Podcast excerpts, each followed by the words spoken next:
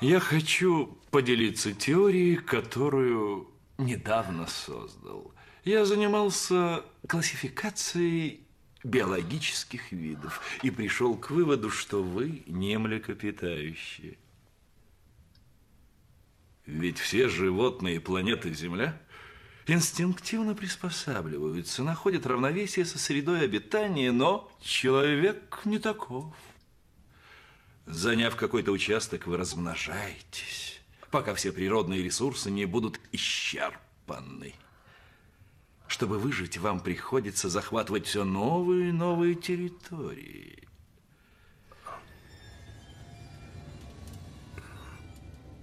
Есть один организм на Земле со сходной повадкой. Знаете, какой? Вирус. Человечество – это болезнь, раковая опухоль планеты, а мы – лекарство.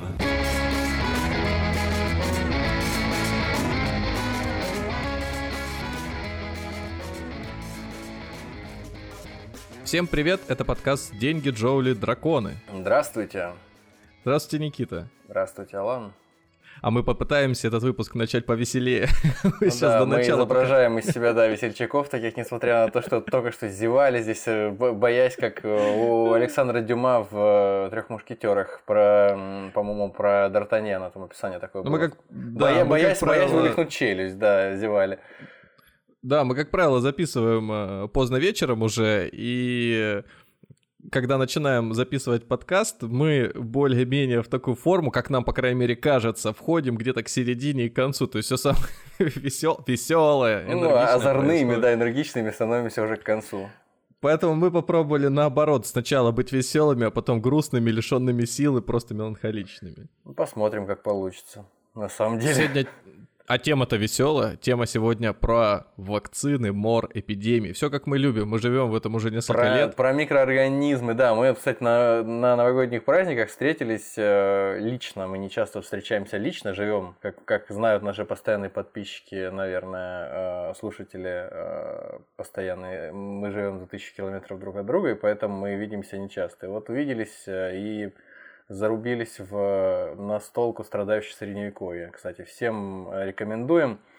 Там суть игры основана как раз на борьбе средневековых городов с инфекционными заболеваниями. Вот очень тогда было органично на основании того, что что у нас происходит последние два года. А теперь еще и выпуск делаем про эпидемию, отлично. Кстати, про средневековье страдающее скажу, что мы немножко сами поменяли правила, которые там были встроены в игре, и нам показалась игра более динамичная. Если проще сказать, мы убрали часть карт, и что мы там еще сделали?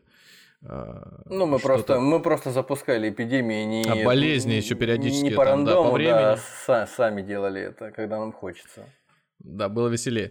Но и так вот, да, игра не заканчивалась, когда там, в общем, те, да, кто захочет и поиграть, ребята поймут. из страдающей средневековья нам не заносили денег, чтобы мы их рекламировали, так что хватит. Совпало. Просто игра Итак, хорошая, ну и, кстати... да, и совпала с нашей темой. Кармически сейчас верну себе то, что я с прошлого выпуска несу в голове. Мы когда разговаривали про господина Дерипаску и Норильский никель, я тогда сказанул, что э, владеет Потанин э, Норильским да, никелем. Да, да, вы меня и, и я на... Да, я на самом-то деле был прав, просто подразумевал несколько другую вещь. Э, Дерипаска, условно говоря, тоже владеет, но просто через Русал, которым он, ну, так или иначе. И вот теперь когда в общем, я, я в, общем, я не особо, в общем, я не особо обделался, когда это сказал. Нет, не особо обделался, а я скорее ляпнул так, что мог запутать тех, кто точно знает. Э, ну вот цена, вот цена этой дел. экспертизе каких-то странных подкастеров, не, неизвестных да. никому. Да. Хотел, хотел я еще на насыпать фактами, что я знаю еще про этих двух ребят. Ну, думаю, ты уже, ты, ты уже не сможешь, ты уже не сможешь Всё. себя оправдать, да, ты уже замазан, так что не переживай. Итак, э, мы начинаем говорить про, я вас перебил специально, про э, вакцины, мор и эпидемии. Мы говорим про микроорганизмы, да, про то, насколько они важны для человека на протяжении всей истории развития человеческой цивилизации и вообще человеческого вида – и вообще жизнь А мы не на будем Земле. пересекаться с паразитами? Вот у нас был выпуск про паразиты, не У нас один. был выпуск про паразитов, да, у нас был выпуск про яды э, в свое время, и про отравители, и про отравление. Вот, мне кажется, что и с тем, и с другим отчасти где-то мы, может быть, пересечемся. Но, опять же, у нас всегда, всегда так, э, всякие взаимо, взаимопересекающиеся сферы, э, ко- которые постепенно, постепенно друг с другом соприкасаются. А мы не будем похожи на тех, э, которые уже в выпуске миллион сделали, вот там, э, от- а вообще про историю эпидемий, про... А о чем, о чем наш сегодняшний выпуск? Ну так, чтобы вот сказать, что мы чуть-чуть о ином, мы по-другому вот расскажем. Мне бы хотелось попробовать рассказать от- сначала э, о том, насколько э, всякие микробы плохи для нас, а потом в конце немножко подсластить пилюлю и рассказать, что и- и- есть и, и- и хорошие новости, есть и хорошие, э, по- полезные, положительные какие-то факторы, которые приносят в нашу жизнь э, бактерии и вирусы. Ну То вот. есть мы даже про вакцины, я так смотрю, поговорим. И, про, и, и про, и про вакцины тоже, да, и про антиваксеров тоже. Ну, потому что это все касается микроорганизмов, по, по большей части, конечно, болезнетворных. Ну, Мгм. что, что я хочу сказать? На меня э, определенным образом повлияла прочитанная в прошлом году книга Уильяма Макнила э, «Эпидемии народа», которую я уже предоставил вниманию наших подписчиков в Телеграме в свое время Мгм. и в ВК, Мгм. по-моему. Вот прорекламировал. Поэтому она, а- а- она была одним из краеугольных камней моей подготовки. Ну что, давайте тогда э, по традиции, да, ну что, тогда будем начинать. Мы опять с динозавров. Ну, как, как положено, как положено, не, с- не- не- с нашей же современности, кон- конечно, с динозавров.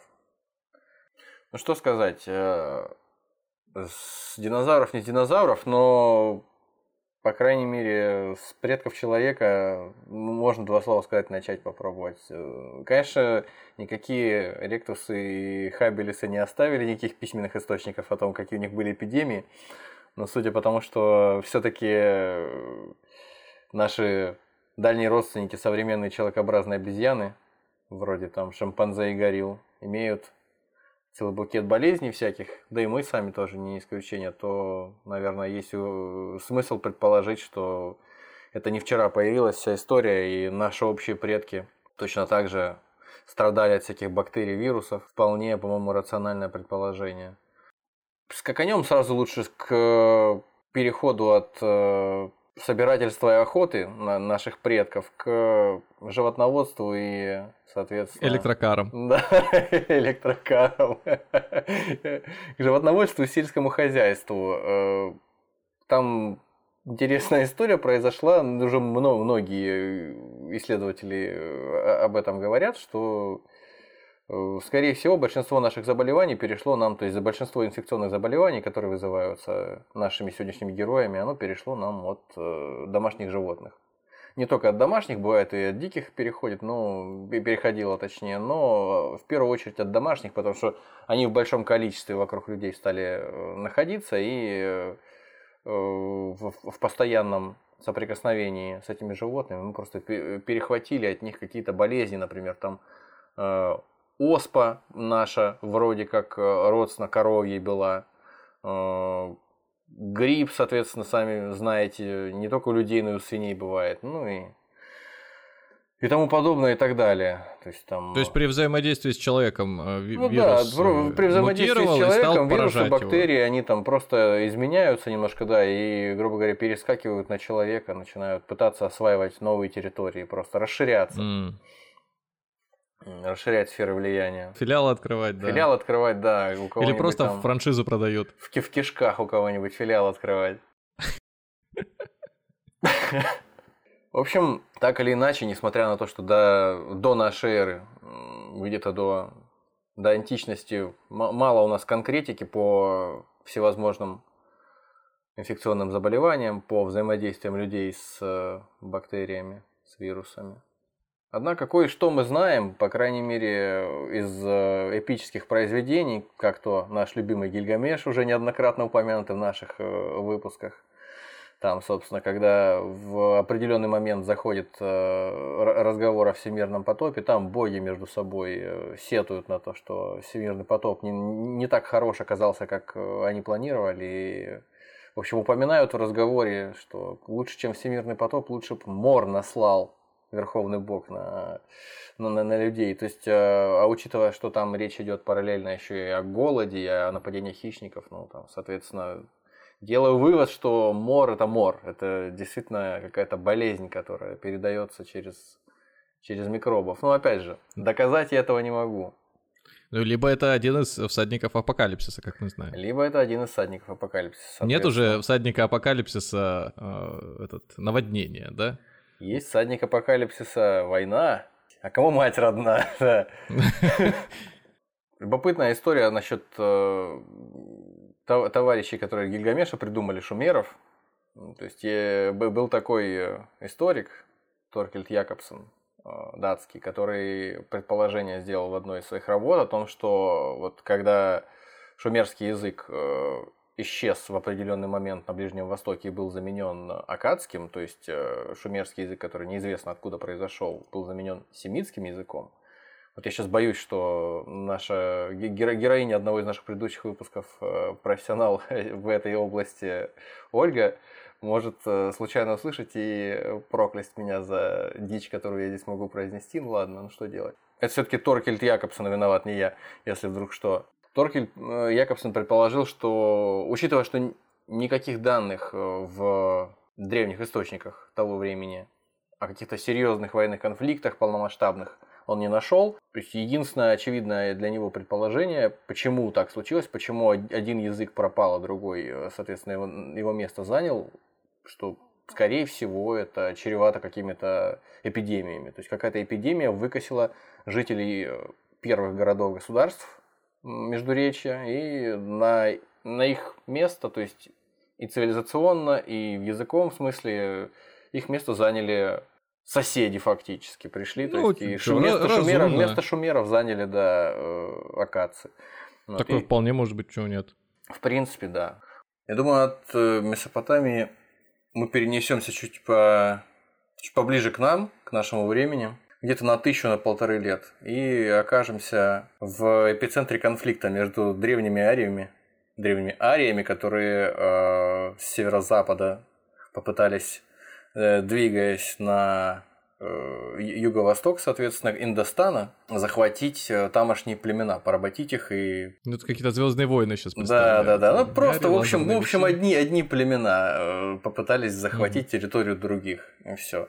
В общем, это гипотеза не моя, это гипотеза историка Уильяма Макнила уже упомянутого сегодня. И, в общем, ничего у них не получилось, вопреки обыкновению. Обычно так получается. Обычно приходят одни ребята других покорять, а у них еще параллельно с собой в придачу, они об этом не знают, а у них еще в придачу с собой инфекции какие-нибудь классные от которых у других э, иммунитета Ну это нет. бонусом. Они же ну, не, да. не отравленных коров с собой конечно, приводили конечно, забрасывали конечно. за это про- просто, это просто удача и все. Удачное совпадение.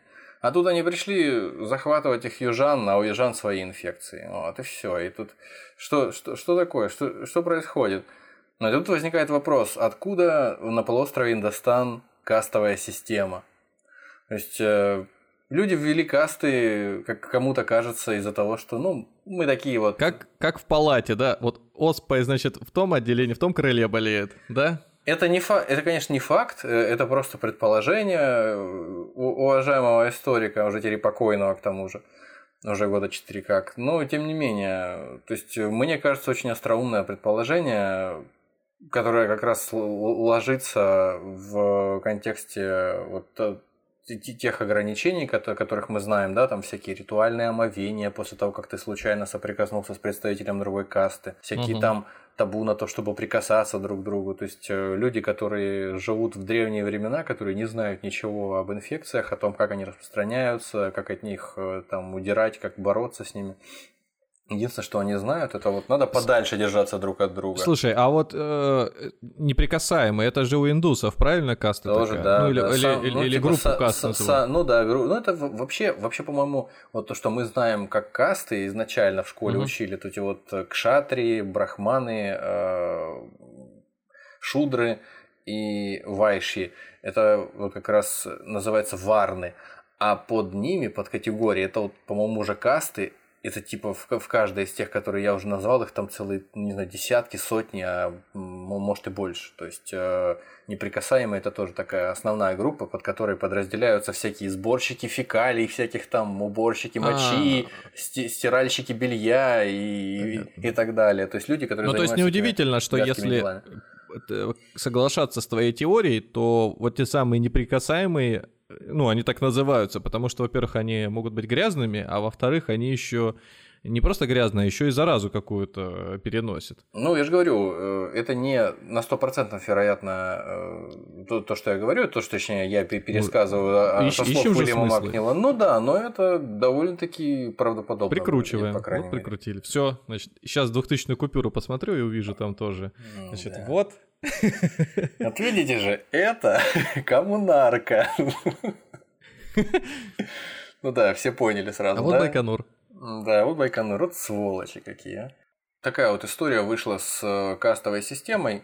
В общем, в чем пафос да речь-то? Э, в том, что уже сейчас, уже на основе тех примеров, которые мы приводим, еще слабо подтверждаемые примеры, в общем-то, в контексте там каких-то летописей, каких-то источников, которые можно пощупать, потрогать, все равно уже видно, что даже вот если эти предположения они верны, то уже просто катастрофическое влияние оказывают микробы на человеческую историю. Гораздо-гораздо большее, чем отдельные какие-то деятели. Обычно там размышляют о том, там историки размышляют о том, кто в истории больше э, влияния оказывает? Тут человек, личность в истории или какие-то вот процессы, может быть, а человек просто игрушка в этих процессах, там, в этих каких-то океанах событий.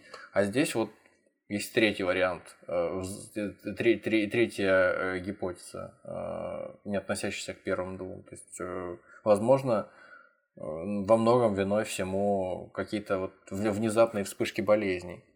Вот, допустим, чтобы закончить с э, доисторическими временами, можно вспомнить эпидемию, которая возникла в Афинах на рубеже Пелопонесских войн, между прочим, Афин э, с Партой. И есть такое предположение относительно того, что он, Фукидид описывает греческий историк. После этой эпидемии, в которую погибло там, до четверти афинского войска, Афины утратили свое преимущество и Пелопонесскую войну проиграли. И, соответственно, Спарта стала главенствующей силой надолго на этой территории, на территории современной Греции. Так это или нет, но слова Фукидида, серьезный древний историк, нет смысла не доверять. Ну, если никто его не рецензировал, да, и не осталось записи, да. то, наверное, да, верим. Да, действительно. Времена до нашей эры заканчиваются, начинается наша эра, а, в общем-то, ничего не меняется. Происходят все более ужасные эпидемии, и они все более серьезное значение имеют для дальнейшего развития человеческой цивилизации. Уж, по крайней мере, вот в Средиземноморской этой Айкумене, где развивалась сначала Римская империя, потом после нее халифат э, арабский. То есть, в принципе, на этой территории все, что происходило, все эпидемии, которые происходили, они очень большое значение имели для дальнейшего развития событий. То есть о чем мы говорим? Мы говорим, конечно, вначале о Антониновой чуме, которая в 165 году произошла нашей эры, которая там унесла около 5 миллионов человек. Но Конечно, важнее все-таки то, что случилось чуть позже, Юстинианова чума, которая уже 541 году началась, и порядка 200 лет с небольшими перерывами косила людей по всему Средиземноморью. Да и в Азии, кстати говоря, тоже немаловажно, что она утащила на тот свет порядка 80 миллионов человек, плюс-минус от 50 там, до 100, и в европейской, в азиатской части там, Евразии. Потому что это, насколько мне известно, уже была на 100%, в отличие от предыдущего э, заболевания, вызвавшего Антонина чуму. Это была уже вот Юстинова чума, это была прям действительно бубонная чума, которая, которая, которой ни у кого не было иммунитета на Средиземноморском побережье. Народ здорово пострадал от этого. Многие поселения крупные обезлюдили за это время. В общем, я что хочу сказать, что велика вероятность того, что если бы этого не было, если бы этой эпидемии не не случилось по какой-то причине, то, во-первых, усилия императора Юстиниана по восстановлению начавшей было распадаться Римской империи, за, за, западной с восточной, объединение заново, То есть они эти усилия были бы, может быть, успешными. Они захлебнулись, ничего у него не получилось. Вот. И кроме того, в дальнейшем, уже в 7 веке начавшиеся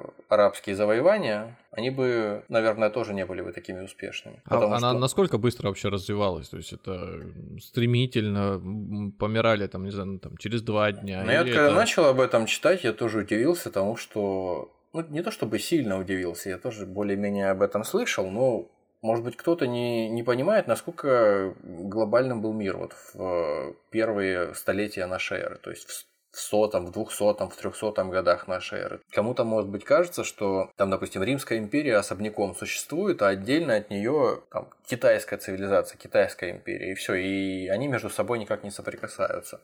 Но известный факт, что непосредственно вот с этого времени, о котором я говорю, контакты и с Индией, и с Китаем у Римской империи существовали. То есть в Риме носили индийские э, украшения, китайские шелка, ну, то есть через посредство Индии доставлялись. Ничего удивительного в том, что и болезни какие-то тоже переползали между этими территориями. Нет, потому что э, сообщение транспортное осуществлялось в Средиземном море, как известно, в основном на кораблях, и это очень легко позволяло перевозить э, возбудители эпидемии между портами. Бубонную чуму переносят крысы, на крысах, соответственно, ну, то есть не, не, не непосредственно сами, а блохи, которые живут на крысах. И, соответственно, крысам легко забраться на корабль, приплыть на этом корабле в порт, выпрыгнуть и все, и всех там позаражать остальных крыс, которые уже э, заразят местных жителей. То есть я думаю, что это происходило довольно быстро. И все, все были в шоке, от, в неприятном удивлении от того, насколько сейчас страшно э, вымирают люди пачками, и ничего с этим нельзя поделать. И, возможно, повторюсь, если, если бы этого всего не случилось, этой жуткой эпидемии в э, раннем средневековье, то арабам не пришлось бы так легко за полтора столетия захватить всю юго-восточную уж точно часть империи, и плюс еще кусок, э, знатный кусок э, Испании. Ну, дальше мы переезжаем сразу к самому крутому куску. Вообще во всей, так, наверное, так. во всей, наверное, во всем раннем новом времени и во всей средневековой истории это черная смерть, это эпидемия чумы, 14 век. Сразу образы чумных докторов. Да, ну? да, да, всего на свете, всяких этих пля... Пля... плясок смерти, кстати, о которых мы говорили, да, да, да, да. о которых мы говорили в нашем выпуске, да. да, в нашем выпуске про э, Год, год. готов, да и готическую культуру. Все это оттуда появилось, потому что люди столкнулись с тем, что э, к ним приехала болезнь. Кстати, откуда приехала? А, как э, говорят, болезнь... Из-за границы. Болезнь пришла, да, из-за границы. Болезнь пришла от э, татаро-монгольских захватчиков, которые штурмовали... Да, которые штурмовали Кафу, небезызвестную современную Феодосию, и, значит, захвати, захватить не захватили. Опять Крым. Да, Крым он чей, вот, да, он хана Джанибека или все таки генуэзцев?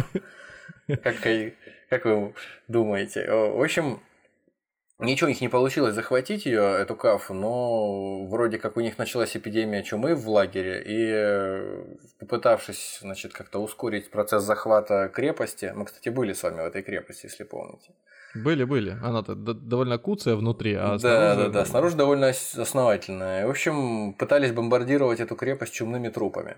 Но захватить это им особо не помогло, ее сильно приболели ребята и уехали. А, уск... Я, честно говоря, с трудом представляю, как в те времена выглядел э, вот этот отряд... Э как это, химической, не защиты, химической атаки будем А какой, какой отряд? Просто катапульта, в нее загружаешь нет, мертвеца нет, нет, и ну ты же должен, ну смотри, ты же должен найти, во-первых, больного, как-то его завернуть в упаковку, чтобы самому не заразиться, и всех окружающих. То есть ты должен действовать максимально аккуратно, пос поставить его уже потом на этот... Ты так говоришь, как будто бы монголы, это... ты так говоришь, как будто монголы вообще это эпидем... эпидемиологи от бога, они все разбираются так, во всем. О том, я тебе о том и говорю, что просто пока ты этого, этот снаряд несешь через толпу, там еще все копья сам вверх поднимают. Ты сам становишься снарядом, пока, пока несешь. Да, да, я о том и говорю, ты просто пока этот, приходишь там к тому же самому Хану говоришь, вот, придумал, а что придумал, покажи.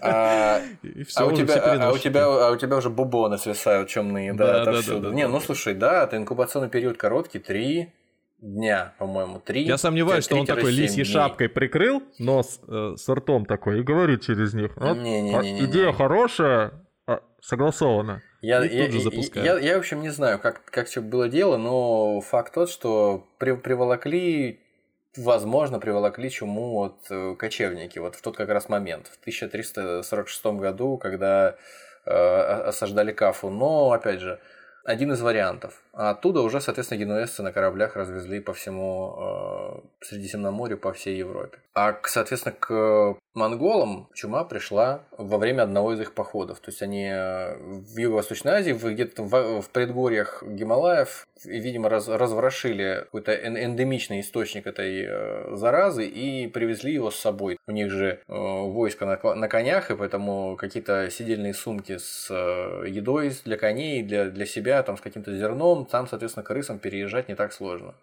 И крысы, которые переносчиками являются заболевания, они спокойненько путешествуют, не говоря уже о блохах. Спокойно все это дело приехало куда-то в населенный пункт уже более-менее крупный, и там уже крысы э, перебросили своих этих э, блох на местных степных грызунов, на каких-то сусликов и все. И, кстати говоря, вот в Великой степи, вот в этой, в Средней Азии, в ней э, до сих пор нет-нет, да и э, бродит э, чумной этот возбудитель.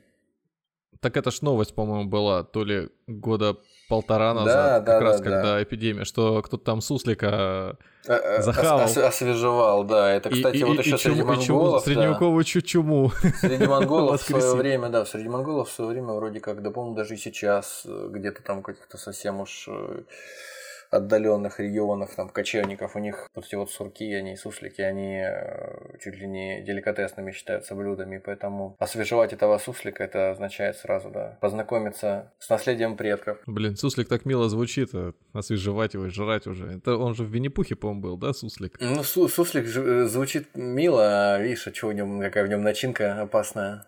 Угу. Тоже, тоже... А, э, почти вся Европа передохла, да. Да, Европа действительно передохла до половины населения в тот момент. То есть мы можем официально теперь на герб э, чумы, значит, черной, черной смерти суслика. Ну, слушай, крысу, су- суслики же потом... Такое, которое лапки, лапки еще между да, перед по- собой по- так потом вот стали держат. носителями этой болезни. А, в общем, тут-то крысы переносили по Европе.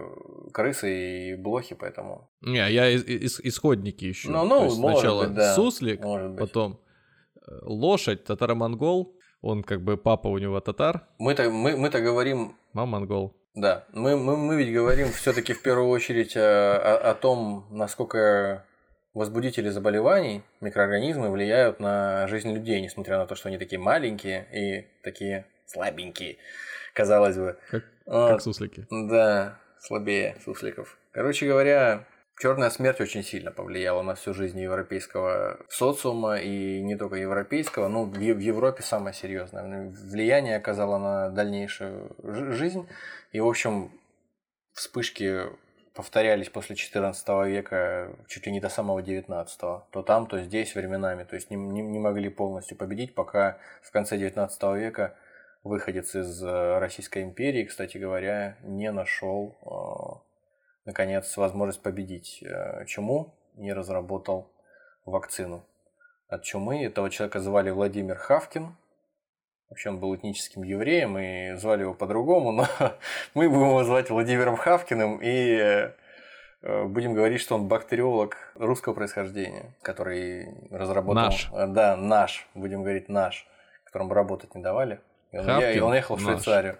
Ну, ну ладно. Ну наш. На, конечно, конечно, наш. Что можно сказать? Э, влияние чума оказалось совершенно феноменальное на то, что происходило в Европе. То есть э, люди перемерли на 50% приблизительно. Как говорят, безработица или да, да, те же, места. те же самые Симоглу и Робинсон в книге э, «Почему одни страны богатые, другие бедные» за счет того, что много людей вымерло, а работу кто-то делать был должен, в моменте это заставило работодателей поднять заработную плату, а, а также это подстегнуло желание людей механизировать какие-то процессы, которые некому было делать просто в ручном режиме.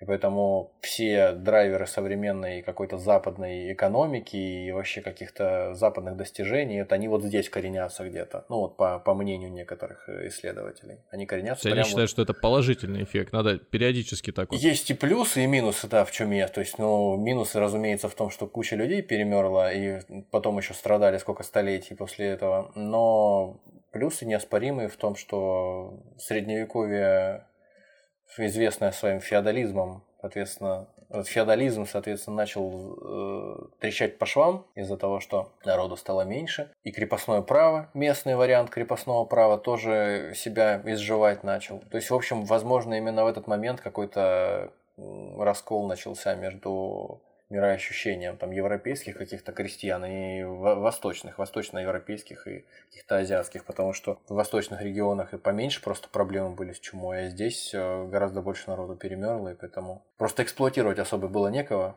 поэтому смысла в этом не было, в том, чтобы их закрепощать сильнее. Разумеется, это не единственные э, последствия э, в больших количествах умирали клирики э, и образованное какое-то священство, которое умирало в моменте пачками, вместо него приходили, ну, кто попало буквально, набирали, вообще это касалось не только священнической какой-то работы, но и любой другой, э, набирали менее образованных людей, и, в общем, это подкашивало не только это, но и это тоже подкашивало уважение населения к священникам, потому что они были прямо такие не того уровня, как те, кто, кому на смену они приходили, не говоря уже о том, что никакие молитвы, никакие обряды, никакие там суеверия, ничего не помогало от э, чумы, и никакие рассказы о том, что если ты будешь себя хорошо вести, то от тебя Господь отведет э, чуму, ничего не срабатывало люди, собственно говоря, тогда и распространили вот этот вот мрачный э, взгляд на жизнь, который обернулся в культуре всякими этими макабрическими мотивами типа пляски смерти. То есть в пляске смерти же пляшут все, и попы, и папы римские, и земные владыки всевозможные короли, и крестьяне, потому что, ну и проститутки, и всякие солдаты – то есть все, все на свете, потому что никого она не щадит и убивает просто по совершенно случайным каким-то принципам. Ну, и, в общем, вот эта вся история, связанная с э, падением авторитета церкви, начала вызывать вопросы закономерные, попытки задуматься о том, может быть, э, дело в том, что сами священники не особо святые, то есть не, не, не особенно они заслуживают. Что-то не, не работает, да? Да, да, раз эта история не срабатывает, они вроде молятся, молятся, толку никакого, мы тоже вроде молимся. В общем, это подстегнуло э, интерес к подобного рода размышлениям и подготовило почву для реформации в XVI веке, для Мартина Лютера в дальнейшем уже. Ему не пришлось так сильно переубеждать людей в том, что традиционные институты церкви, они какие-то вот скоррумпированные немножко немножко слишком. Не путайте с другим Мартином Лютером, который не, говорил, не тот, который есть мечта, не тот, который Кинг, был да. застрелен. Этот Мартин Лютер совершенно спокойно себе прожил и, и умер своей смертью. Все, все у него было хорошо, и он стал очень успешным проповедником, почти рок-звездой. Несмотря на то, что, как кажется, после такой страшной эпидемии э, даже хуже ничего уже быть не могло на этом этапе, на том промежутке времени. Однако нет, если кто-то так думает, то они не правы. Вся эта история повторилась, вот, по, похожая, по крайней мере, на историю с эпидемией чумы в Европе. Она повторилась чуть позже, порядка через 150 лет, она повторилась в Новом Свете уже, когда Франциско Писаро и Эрнан Кортес, захватывавшие территории, захватившие успешно, в общем-то, территории империи ацтеков и инков с многомиллионным населением. В общем, как они это сделали? Они просто приехали несколько сотен человек на кораблях, э, ну, естественно, в, в броне, естественно, в металлической, естественно, в, в вооруженные металлическим оружием и с э, огнестрельным оружием отчасти тоже. Но мне кажется, ответ кроется в вашей фразе «просто приехали». И просто, да, ребята, которые приехали без э, особых каких-то задач захватить весь континент. Но дело в том, что они приехали на территорию, которая не знала европейских болезней абсолютно. И как-то так вышло причем, что э, все эти европейские болезни, в общем, история, которая связана с передачей европейских болезней, она входит в более обширную историю под названием Колумбов обмен, mm. которая связана с тем, что вы как, нам золото, как, когда нет, нет, нет, когда, когда, когда приехали э, завоеватели будущие, просто просто европейские колонизаторы приехали в Новый Свет, они, ну то есть за некоторое количество своих этих плаваний привезли те виды которые, животных и растений, которые были привычными для Европы, для, для Евразии, в общем, для Старого Света, привезли в Америку. А из Америки, соответственно, привезли некоторые виды, которые разнообразили наш рацион в дальнейшем и улучшили нашу жизнь. Но если нашу жизнь действительно много что улучшила из нового света, то жизнь э, самих аборигенов Америки, конечно, скорее ухудшилась после приезда колонизаторов. И не потому, что они были такими злобными, ужасными испанскими кровожадными конкистадорами, а в первую очередь потому, что те болезни, которые они привезли, то есть к ним, к ним, как обычно, как положено, не было иммунитета у местных жителей. И они просто начали люто, бешено умирать от э, оспы, от э, чего там, от тифа, от чумы не, не было никакого спасения. Тем более, что в ацтекских манускриптах сохранившихся и, в общем, в записках каких-то священников, которые были вместе с конкистадорами там в, в начале 16 века в Северной, в, в Южной и в Центральной Америке, там значатся какие-то свидетельства старожилов, которые оставались там э, со времен до Колумбовых, которые утверждали, что в общем не было никаких особо эпидемий до появления европейцев на континенте. В общем, упоминаются три эпидемии в древних ацтекских манускриптах. 780, 1320, 1454. Но это такие эпидемии. Да, вы поздно слабенькие и, в общем, нет, почему поздно? 1492 год открытия Америки. Вот, так что еще до, незадолго до, а, незадолго до, да. Я, я знаешь, какую мысль сейчас? Я почему э, эти вот уточнениями бросаюсь? У меня вот такая мысль проскочила. А почему не получилось равноценного обмена? Ну, то есть ты привозишь им оспу, а туда возвращаешь. Вот э, в этом-то в этом-то и дело. Мы когда вот говорили, да, я сейчас с тобой про э, Индостан, на котором э, всхлестнулись южные и северные племена, обладающие одинаковым арсеналом биологического оружия, как я теперь люблю выражаться. Э, это был скорее не характерный случай. В основном, вот, когда происходит э, соприкосновение между разными культурами на вот, разных континентах, на одном континенте, они, как правило, вот, неравноценны в этом смысле. Неравноценны в смысле тех болезней, которыми они обладают, и иммунитета, который они имеют. Я думаю, что это очень сложный вопрос э, относительно того, почему на территории Южной и Центральной Америки вообще в новом свете не было такого количества болезней, и каких-то эквивалентных по своей заразности тем болезням, которые привезли европейцы. Просто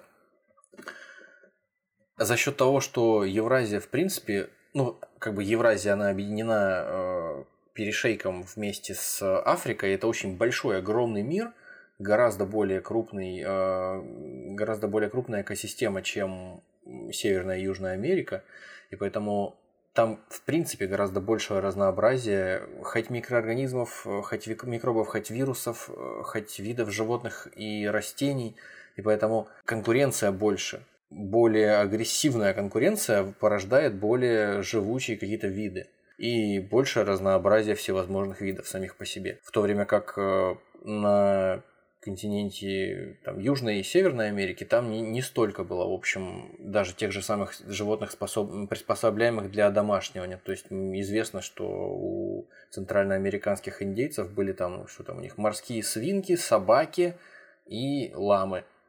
Ну, то есть, э, ни на одном все, из... Все миленькое, ну, Ничего да, ни одном из этих видов далеко... Ну да, ни на одном из этих видов далеко не уедешь, и ну, продукт, ну, продукты можно. не отвезешь. Да, Одеваться. Можно, можно, конечно. Но, опять же, это все несерьезно по сравнению с тем э, широчайшим набором одомашненных животных и растений, которые в Старом Свете есть.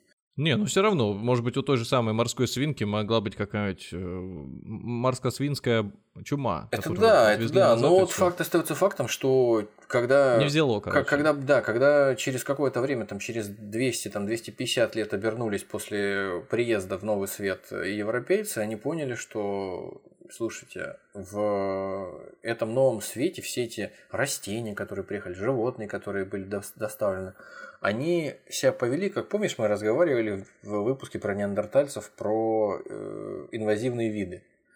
Ага. Вид, который попадает вот в чужую, на чужую территорию. И вот за счет того, что у него нет естественных противников, он единственный в своем роде, он всех просто уничтожает физически. Угу. Вот, и здесь так получилось. Грубо говоря, даже одуванчики какие-то, как, там, которые хорошо себя чувствовали, но не особо там главенствовали в экосистеме, в, в евразийском каком-то там лесу, они просто выдавливают э, себе максимальное количество территорий, и местные виды а, американские просто не могут с ними конкурировать. И также со всеми остальными видами. Это довольно странная история, но факт остается фактом. Просто возвращаемся, я думаю, к тому, о чем ради чего мы сегодня собрались. Ацтеки и инки вымерли в первую очередь в больших количествах не из-за того, что их яростно убивали конкистадоры, потому что конкистадоров при всей их ярости и безжалостности потенциальной просто в таком количестве не было, чтобы это реализовать этот проект. А, а умерли они от инфекционных заболеваний. Причем интересно, что, ну, в кавычках интересно, любопытно, что империя инков которая находится, если кто не помнит, э, на территории современного Чили, если не ошибаюсь, и Перу, она отстоит от территории полуострова Юкатан, где процветала цивилизация ацтеков, на солидное количество километров. И какое-то время инки даже просто не подозревали о том, что какие-то там непонятные создания с, как с другого континента приехали и там что-то пытаются хозяйничать. А что не помешало заболеваниям которые привезли с собой европейцы, распространиться за время, пока э, они все-таки решили завоевать уже наконец-то, пойти и завоевать инков. Заболевания пришли раньше завоевателей. От оспы уже значительно, э, значительное количество людей начало умирать к тому моменту, как, когда начались завоевания. В общем, это было очень удобно для завоевателей. Плюс к тому, что это было удобно. Ну, то есть, то есть этот, э, повезло. Плю... Помимо того, что и стрелять не пришлось, рубить лишний плюс раз. К этому, да, плюс сами. к этому, возможно, э, самомнение большое развили местные священники, которые приехали с э, конкистадорами и обращали в свою веру значит, дикарей. Им, наверное, казалось... А, ну, мол, им... не, не веруешь в Бога, молния тебя им, поразит. Им, да, им, наверное, казалось, что, слушайте, какая у нас серьезная, сильная вера, какая у нас культура вообще прекрасная. Мы просто только приехали, и все сразу падают на колени и забывают э, веру предков и переходят все в христианство. Что ж такое? И король, наверное, тоже испанский на обратной стороне земного шара тоже ликовал, что, мол, вот это наша культура, конечно, вот это, я понимаю. А надо представить себе, что видят э, какие-то ацтеки или инки, предположим. Приехали какие-то люди, которые, э, в общем-то, в небольшом количестве совершенно. Нас здесь э, сотни тысяч э, и миллионы фактически, ну, сотни тысяч в армии действующей э, и миллионы жителей. И просто все заболевают и умирают от той же оспы, от тифа. А этих вообще ничего не берет, потому что они же приехали уже взрослые люди, и они уже все переболели оспой. Кто уже мог умереть, все умерли до того, как приплыли. И поэтому священник проповедует, ребята, уверуйте, иначе, иначе умрете от страшных болезней. Естественно, это деморализует. Естественно, они видят, что там сотня, другая, третья испанцев абсолютно ходит спокойно себе гоголем и не, не умирает ни от чего, а наши родные ацтеки просто все один за одним падают и, и умирают пачками. Естественно, это облегчило процесс перехода в новую религию и э, процесс захвата территорий. Забавно, что после этого, по аналогии с танцем смерти, вот этот культ смерти в Латинской Америке, существующий до сих пор, э, существует. То есть, ну, опять же, да, мы любим притягивать ну, э, можно за уши. притянуть, конечно, да. Вот, то есть тоже, да, при, при всем том, страданий, наверное, которые пережили эти народы, ну, очевидно же, что если в Европе умерло 50% населения, то здесь не меньше, а еще если помогли ребята в железных Я доспехах... Я только, только хотел сказать, да, что гораздо больше. Неизвестно, сколько людей жило, в принципе, до То, то наверное, начать поклоняться смерти, которая тебя, тебя именно выбрала выжившим, вполне себе легко. И построить на этом еще и особенно учитывая, объединить что, ее. Особенно, что учитывая и до тех э, пор, как приехали конкистадоры, человеческие жертвоприношения были достаточно распространенной да, штукой да, да, в да, да. этом регионе. Но дело не в этом. Мы не знаем, сколько было действительно людей, сколько жило людей на территории Северной и Южной Америки до приезда э, европейцев. Находятся исследователи, которые называют цифру в 100 миллионов. Кто-то говорит о 20 миллионах, кто-то даже о 10 или 5. Но даже если в среднем на территориях обеих Америк существовало к тому моменту, там жило пусть 50 миллионов человек, все равно та цифра, которую и те, и другие, и третьи называют в качестве процента смертности от болезней после э, приезда конкистадоров, она колоссальна. То есть это 80-90%. А, просто практически все население заместилось на, на приезжих. Те, кто остались, им ничего не оставалось, кроме как покориться, потому что выхода просто другого не было. Что можно сказать? Очередное подтверждение нашего изначального тезиса о том, что какие там завоеватели, какие там политики, вот что решает э, судьбу целых народов и судьбу целых э, цивилизаций и культур маленькая бактерия или маленький вирус, вот, пожалуйста. Маленький организм. Да, при, приходят э, и, и все, и всех уничтожают. Остается только прийти и воткнуть там крест где-то по центру и сказать, это наша земля. А, ну да, э, напоследок об этой истории можно добавить, что огрызнуться получилось немножко. Опять же, не стопроцентная уверенность у нас, что эта э, болезнь произошла именно от э, жителей Нового Света, достаточно серьезная уверенность существует в том, что бледная трипанема, возбудитель сифилиса, появился в Европе именно после первого плавания Христофора Колумба. То есть уже в 490... Всё-таки, 495 году в армии французского короля Карла VIII под стенами Неаполя разразилась эпидемия сифилиса. В этой армии присутствовали матросы Колумба. Эта штука очень быстро была разнесена. И она пронеслась по всей Евразии и за 20 лет уже до Японии дошла. Классно. То есть, получается, теперь э, на гербе сифилиса можно изобразить ламу или э, морскую свинку. Ламу дочь и ламу маму, да. Какие-то мил, милые, милые животные оказываются такими опасными. Суслик, лама, ужас. Ну, же не, ла, не, не, не, лама же, не лама же переносчик Никогда сифилиса. мне не нравилась лама, я всегда говорил, что-то в них не то. Вот, ты понимаешь, что сейчас вот э, ты говоришь о том, что ламу нужно герб сифилиса, и то есть э, что должно что должно что должно было что должно было произойти, чтобы э, сифилис который, переносчиком который является лама, по твоей гипотезе, чтобы он попал под стены Неаполя. Что должны были ты сейчас про обезьяну мне этот еще тоже напомни историю про спид, ВИЧ. А там никаких проблем, там все понятно. Понятно. А, а, а если, а, да, а если посмотреть Соус Парк, то как ковид появился тоже. Ага. Там все ответы. Кстати, вышел новый эпизод завершающий, где они побеждают все-таки ковид. Вот можете посмотреть, как это сделать. Да, это любопытно. Очень простой способ. Про лечение давай. Да, в общем, намучились люди до эпохи изобретения вакцин, до эпохи вакцинации. Что говорить, люди очень э, знатно намучились с э, микробами и с теми э, болезнями инфекционными, которые они вызывают. И такое впечатление может создаться, что будто бы люди вот львиную долю своего времени истории человечества просто мучились и не пытались ничего изменить, не пытались как-то защититься от этого. Но это не так. Еще до времен всем известного Эдварда Дженнера предпринимались попытки многочисленные для того, чтобы как-то избавиться от той же самой оспы, от которой Дженнер в конце концов нашел вакцину.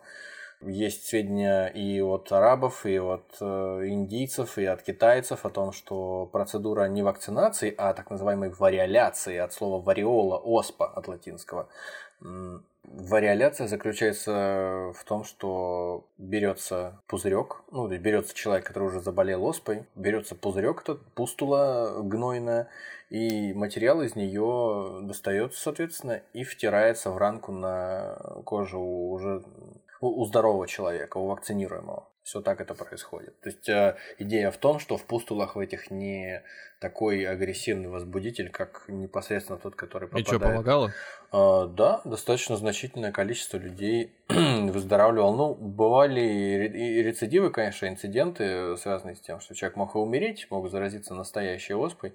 Процент э, был не 50%, скажем так. Э, процент был приемлемый для того, чтобы на этот риск идти. Потому что, вот, как говорят еще, ну, то есть есть информация о том, что еще там в 8 веке по Великому Шелковому пути перемещались караваны еще с древних времен. И вот еще в 8 веке индийские священники, например, они, примкнувшие к этим караванам по своим делам, они проводили вот такую процедуру вариоляции. Кроме этого, как я уже говорил, вот э, у небезызвестного Абу-Бакра Рази, у персидского ученого э, из аббасидского халифата, вот у него еще в X веке описывается тоже э, вариоляция. Ну и китайцы, разумеется, без китайцев никуда. Китайцы тоже э, пишут о том, что они примерно в то же самое время, да, они использовали либо тампоны хлопковые, вымоченные в в гной из э, этих пузырьков э, уже заболевших людей для того, Надеюсь, чтобы... кто-то сейчас нас не наобидит. Ну, чтобы, чтобы в нос их вставлять, разумеется. Разумеется, в нос. Куда еще?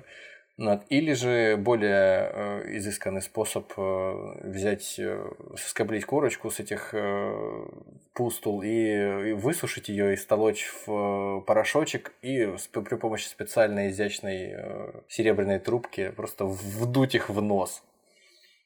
Угу. Тоже неплохо. Эстетично. Да, это очень. Ну, это китайцы. Древняя культура.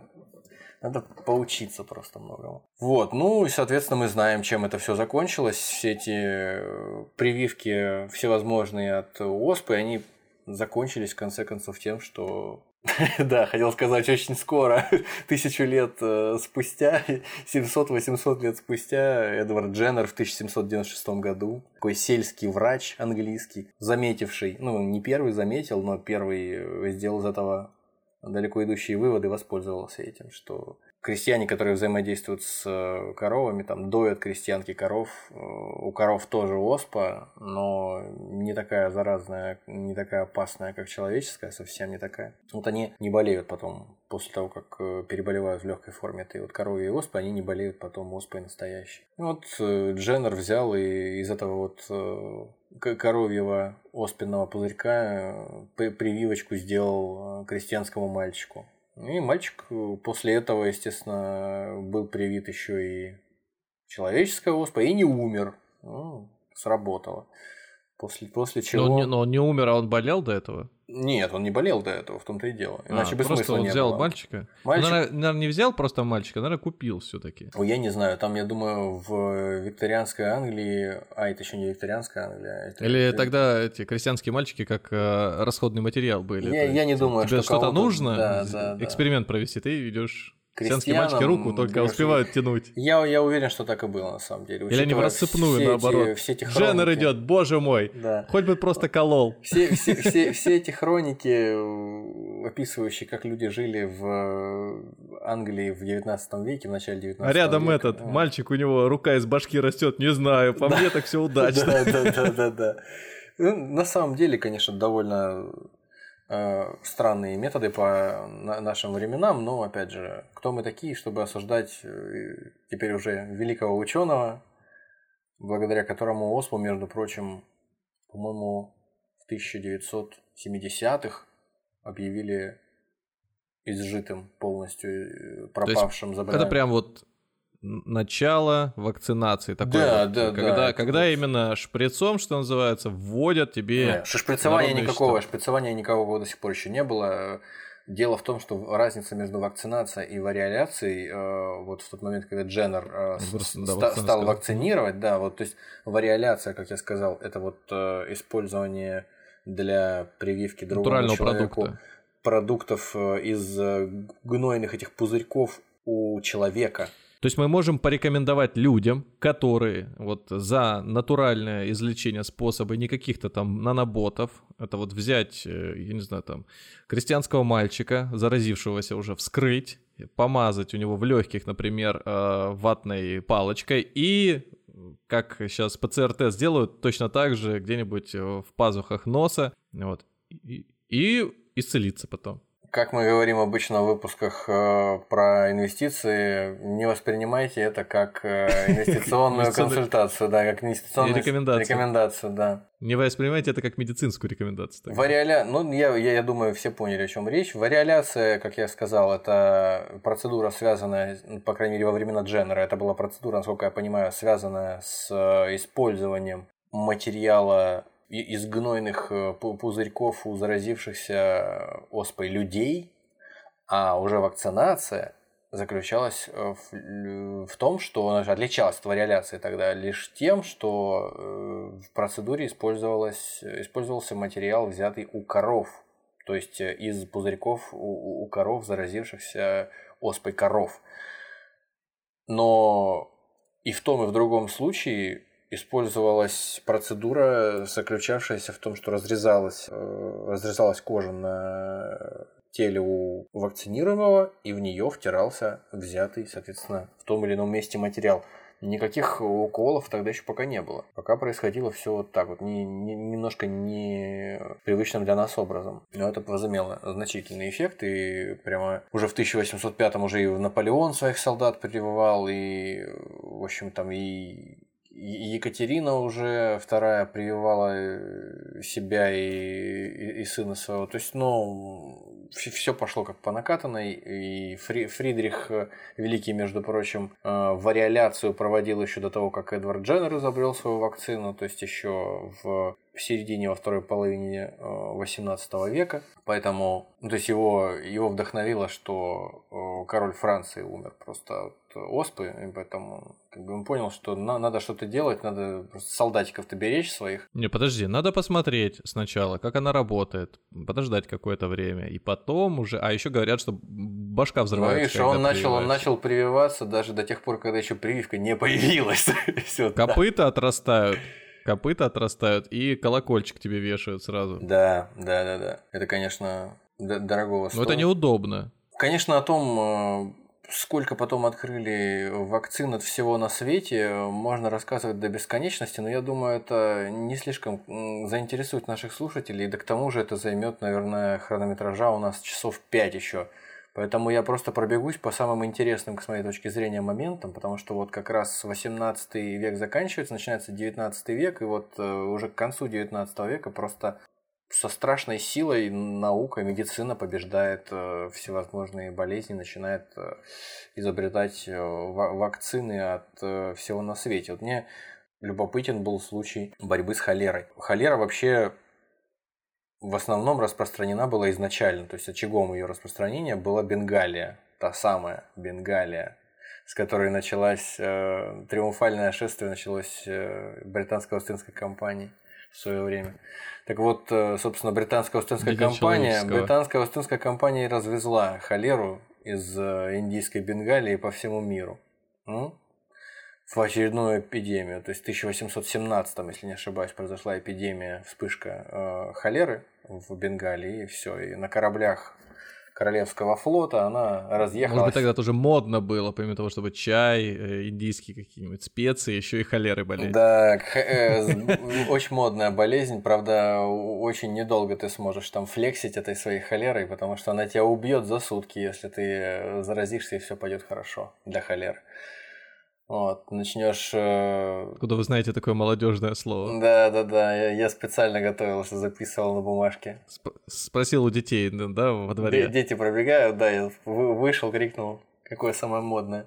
Короче говоря, изначально в Индии распространялась э, холера очень, очень интенсивно, ну, как по индийским меркам, очень интенсивно в моменты паломничеств религиозных. То есть паломники собирались из разных регионов, э, Э, совершали там ритуальное омовение в реках, и, естественно, возбудитель э, холеры, холерный вибрион, он э, передавался от одних к другим, учитывая, что холера свежего человека может не зараженного просто чуть ли не за сутки высушить, в мумию превратить, просто обезвоживание страшное происходит, понос рвота неукротимый совершенно, и ты моментально обезвоживаешься и умираешь. Те, кто выживал после этого, разносили по своим населенным пунктам, естественно, в обратную сторону все это дело. И, в общем, холера поддерживалась на определенном уровне. Не, приходилось, видимо, предпринимать больших усилий э, возбудителю холеры, чтобы процветать там. Ну вот в начале 19 века вышло так, что э, ареал холеры естественным образом расширили британские корабли, которые британские матросы, которые доставили Я, честно говоря, думал, что, я, честно говоря, думал, что мы сейчас будем говорить о том, как лечили, о том, как опять умирали. О, да, конечно, и об этом тоже.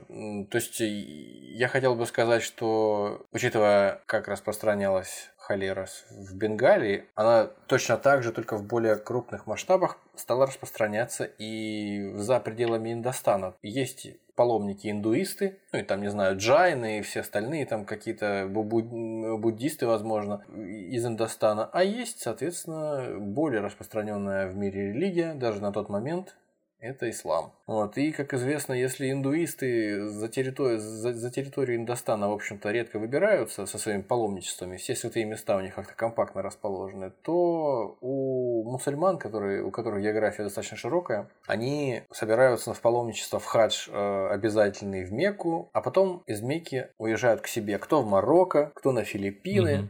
Ну, то есть, э, а, все, все... То есть они там встретились, пообнимались. Конечно, все замечательно. И в 1831 году эпидемия дошла до Мекки и выка- выкосила там 30 тысяч человек. После этого, естественно, ребята, кто остался в живых, поехали в Марокко и на Филиппины, и везде и всюду. Это еще при условии всей чистоплотности мусульман относительно Конечно, конечно. Других. При условии того, что это в религиозной литературе прописано быть э, чистоплотным. Но, тем не менее, учитывая заразность болезни, очень сложно было с этим бороться совсем, если вообще возможно. Ну, мы, наверное, скаканем сразу к Роберту Коху, нашему храброму немецкому немецкому микробиологу, который находился в 1883 году при вспышке холеры в Египте и, вооружившись микроскопом, обнаружил таки тот самый холерный эмбрион, которому подступился уже упомянутый нами Владимир Хавкин, который в 1892 году создал вакцину против холеры. Тот самый, который в 1897 сделал вакцину против чумы. То есть вот буквально машина в линию дала. Вакцины за вакцинами, все идет э, очень красиво. Ну да, и после этого, конечно, ситуация изменилась.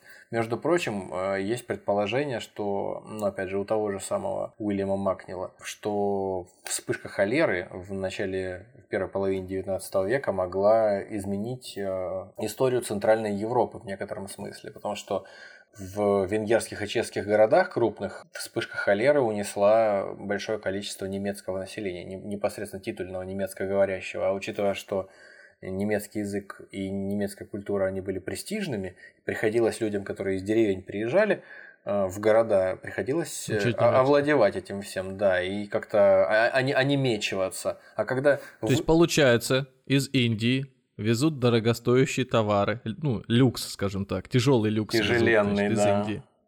Этот э, люкс э, раскупает э, знать в Чехии, ну, в Чехословакии, вот. Э, покупают, значит, в Австро-Венгрии все это дело не крестьяне, болеют, умирают, выкашиваются. То есть, а, а, как сказать, обновляется население чешское, да? Ну, Факт тот, что, опять, опять же, это такое же предположение, как и с кастовой системой.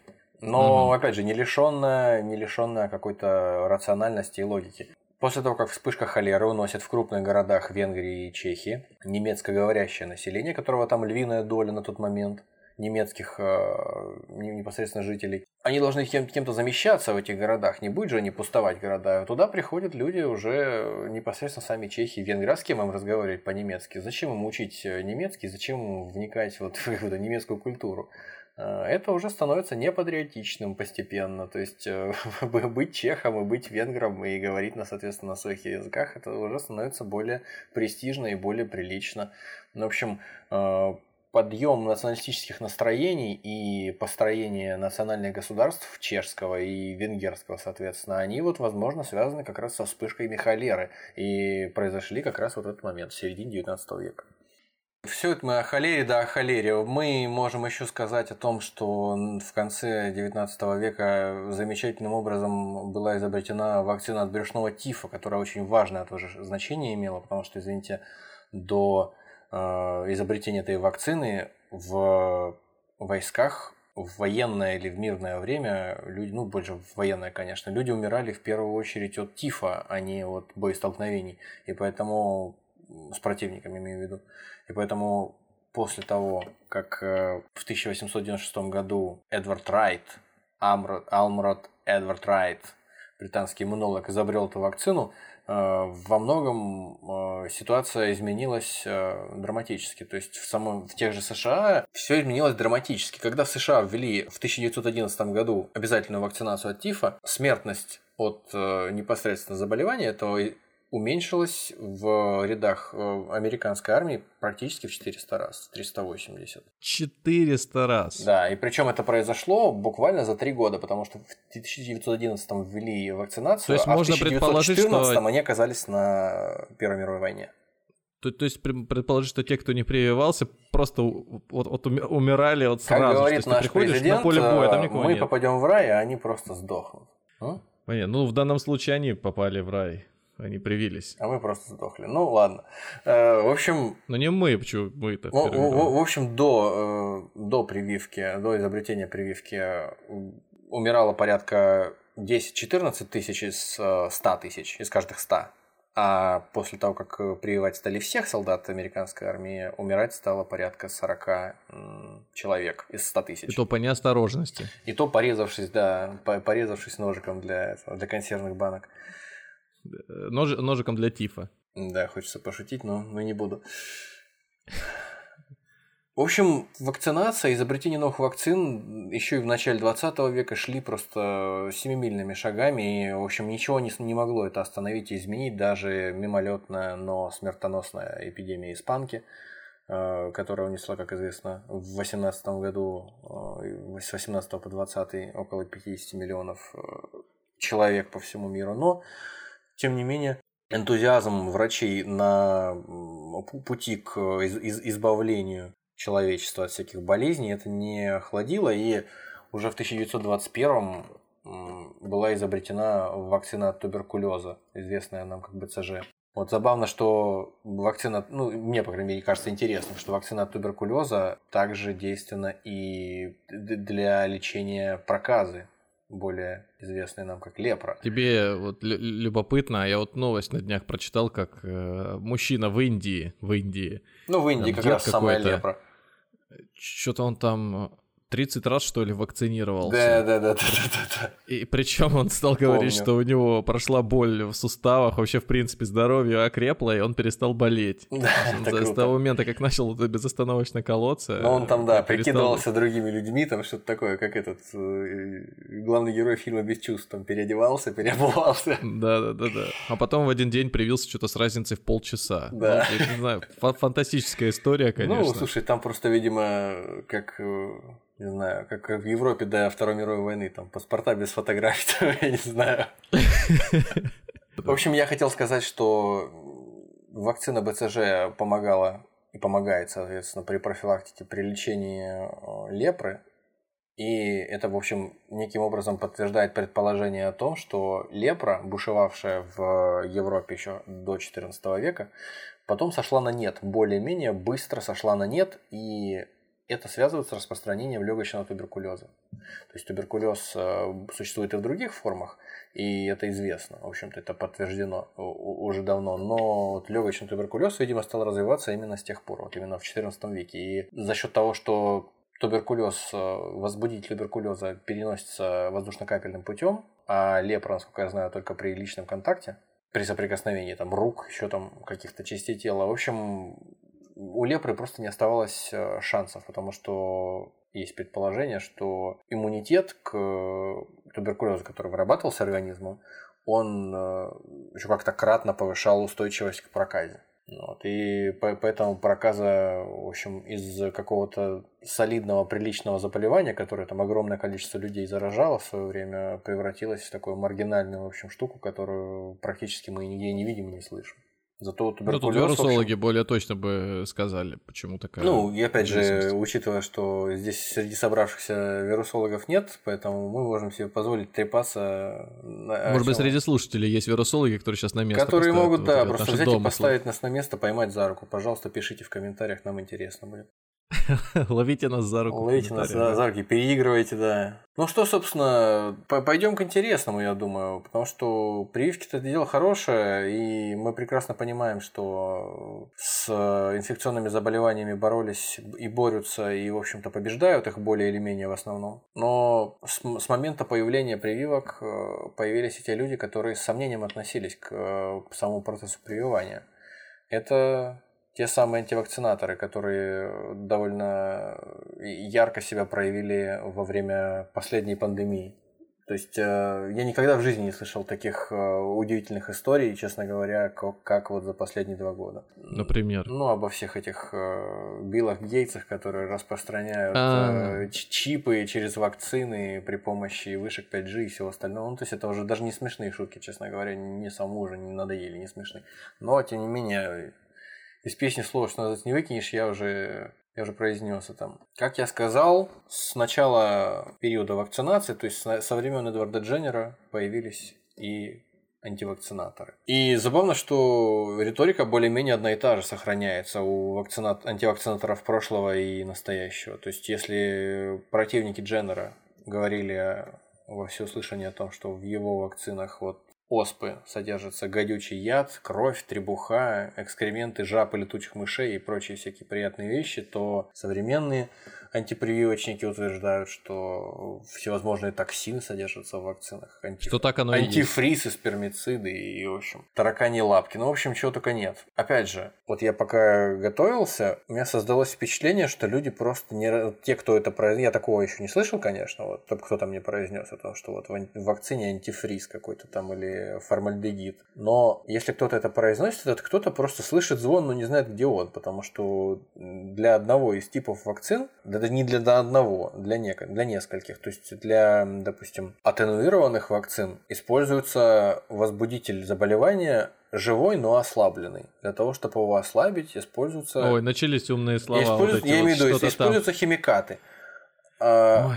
И, соответственно, для другого типа, для инактивированного, для того, чтобы убить, соответственно, возбудителя болезни и убитого его потом ввести тебе, тоже используются химикаты. Но может использоваться mm. и формальдегид, и может ну, использоваться вот, антифриз, да. что-то, я а не потом знаю. Потом аутистами становятся. Да, да, да, вот-вот-вот, да. Э, но факт, факт в том, что ребята появились вместе с появлением вакцин. Собственно, об аутистах, да. Об аутистах мы уже, если не ошибаюсь, говорили в одном из наших самых-самых первых выпусков о теориях заговоров. Одна из моих любимых книг, в общем-то, э, книга э, «Недоверчивый мы» Роба Бразертона.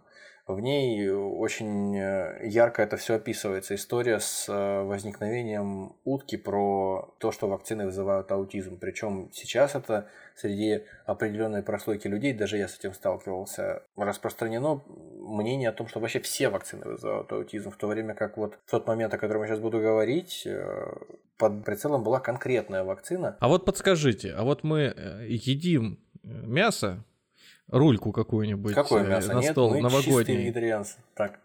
Нет, ну мы, я имею в виду Россия. Хорошо. Россияне. Хорошо.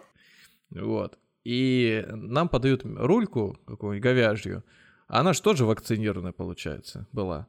Коров-то же тоже вакцинируют, свиней. Иначе они передохнут все, конечно, о чем речь. Ну да. Ну то есть получается, что если даже мы сейчас увернемся от руку свою, так сказать, вовремя э, от иглы уберем, то нас все равно через коров вакцинируют. Так получается, и растения ведь тоже э, поливают пестицидами для того, чтобы они не болели всякими болезнями. И, Мало того, нас из неба поливают. Нас еще и через химтрейлы поливают, да. Поэтому я даже не знаю. Человеку, который по-настоящему... Почему мы тогда именно этой так сильно боимся, если нас и так везде поливают? И... Я не знаю, это очень, очень сложный вопрос, очень интересный, с одной стороны, но с другой стороны очень сложный. Поэтому, возможно, мы, какого... выпуск, тогда. возможно, мы в отдельный выпуск пригласим какого-нибудь э, сторонника, точнее, наоборот, отрицателя вакцин, и совсем серьезно с ним поговорим, э, выслушаем точку зрения. Конечно, э, Дэвида Айка, Дэвид же его зовут, да?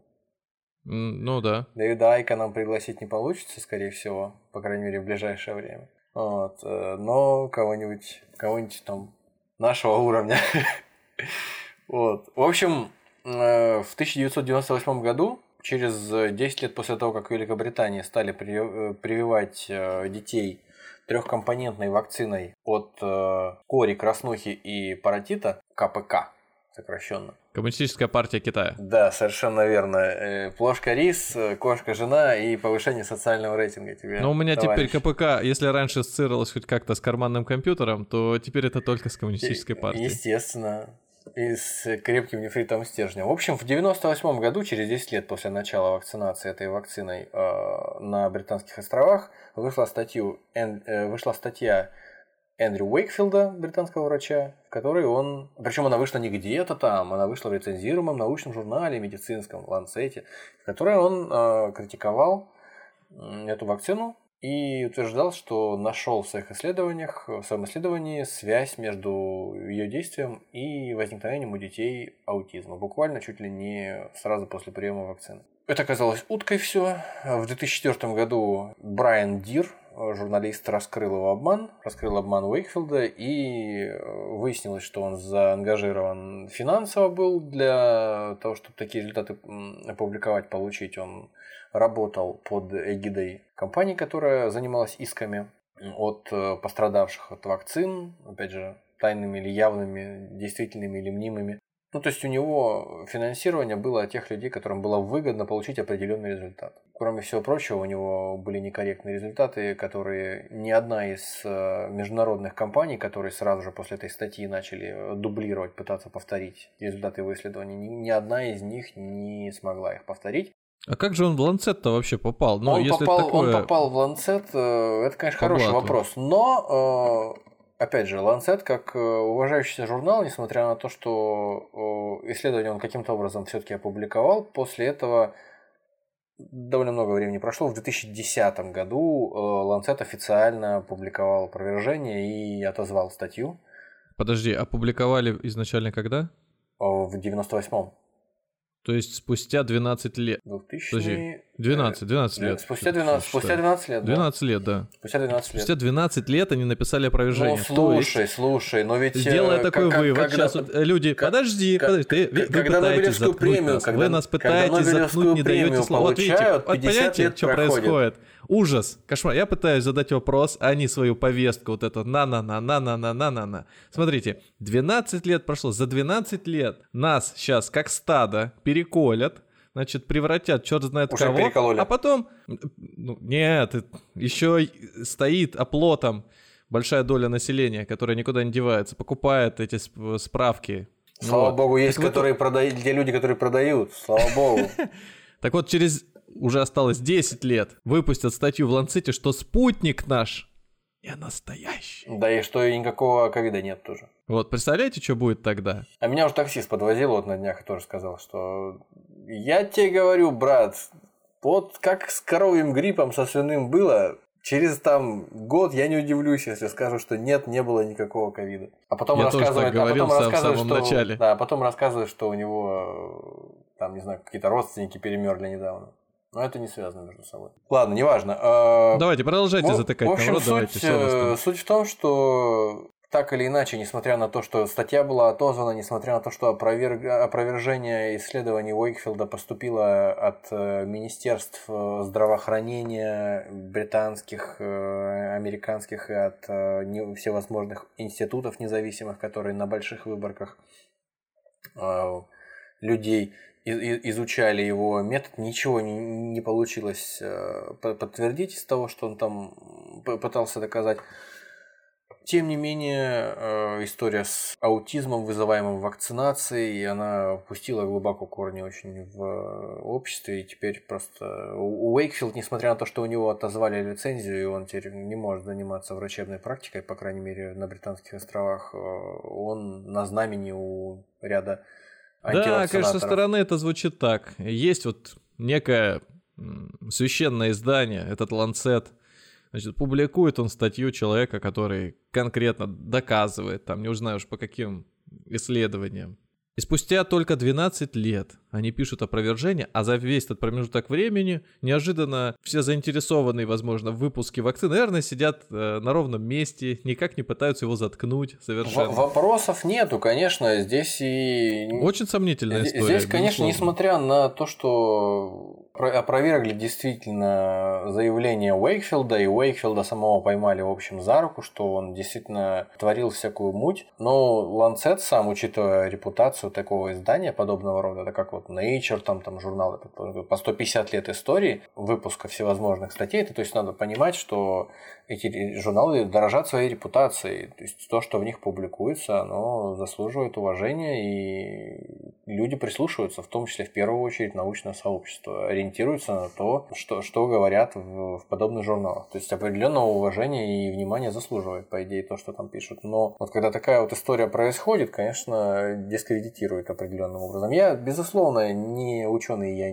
могу не понимать каких-то вещей, как это все произошло, как попала эта статья, я сомневаюсь, что это произошло как-то там по блату или по какой-то договоренности, но явно был какой-то налицо недосмотр, недочит, я не знаю, что, что-то подобное. Вопросов никаких не было бы, если бы повнимательнее отнеслись к данным предоставленным Уэйкфилдом. Но это была не единственная история, связанная с антивакцинаторами и с теми людьми, которые подстегивали бы их а, задор антивакцинаторский.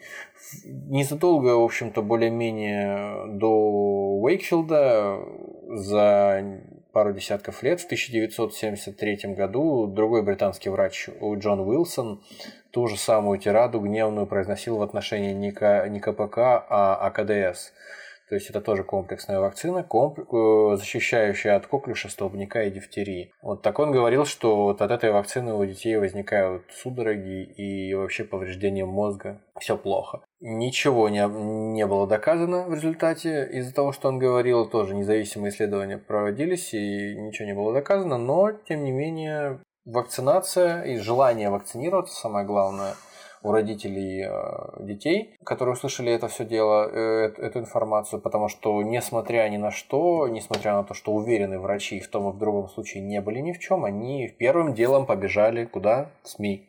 Рассказали об этом, я сделал.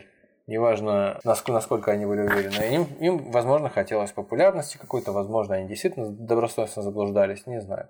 Но факт в том, что сотни тысяч людей э, получили уже через 5-7 лет после того, как было опубликовано высказывание Уилсона про вакцину КДС. Тысячи, десятки, сотни тысяч людей э, заболели э, коклюшем, получили осложнения. Кстати, коклюш у людей, которые прошли половое созревание, у мужчин, насколько я знаю, вызывает бесплодия, например. Не говоря уже о столбнике и дифтерии, которые по-своему тоже хороши для маленьких детей. В общем, что говорить. Э, есть люди, которые потрудились добросовестно на, на ниве э, антипрививочной, чтобы людям дать еще сильнее увериться многим. В том, что их пытаются отравить, их пытаются Заду... Слушай, ну тоже не безосновательно. Не безосновательные, ну, конечно, вещи. Бракованные, бракованные вакцины Особенно, да, конечно, конечно. В 1955 году